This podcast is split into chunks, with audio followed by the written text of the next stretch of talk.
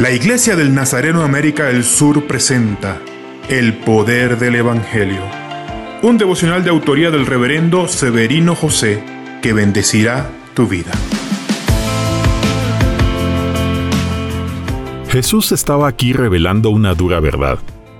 Somos el resultado de nuestros frutos. Lo que producimos o dejamos de producir revela exactamente el tipo de persona que somos.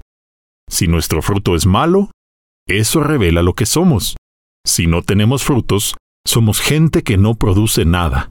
Pero si nuestros frutos son buenos, somos buenas personas, a los ojos de Dios y de los hombres. Una de las formas en que se revelan nuestros frutos es a través de nuestra boca, lo que demuestra lo que está pasando en nuestro corazón. El corazón es la raíz de nuestra esencia. Si está lleno de amargura, pecado, odio, soberbia, entre otras cosas, nuestros frutos estarán contaminados e inevitablemente seremos malos. Necesitamos cuidar nuestro corazón para producir buenos frutos, domar nuestra boca y ser buenas personas. Señor, cuida nuestro corazón. Quita toda amargura, dolor, pecado, murmuración y odio. Solo un corazón limpio es capaz de producir buenos frutos para tu gloria. Amén.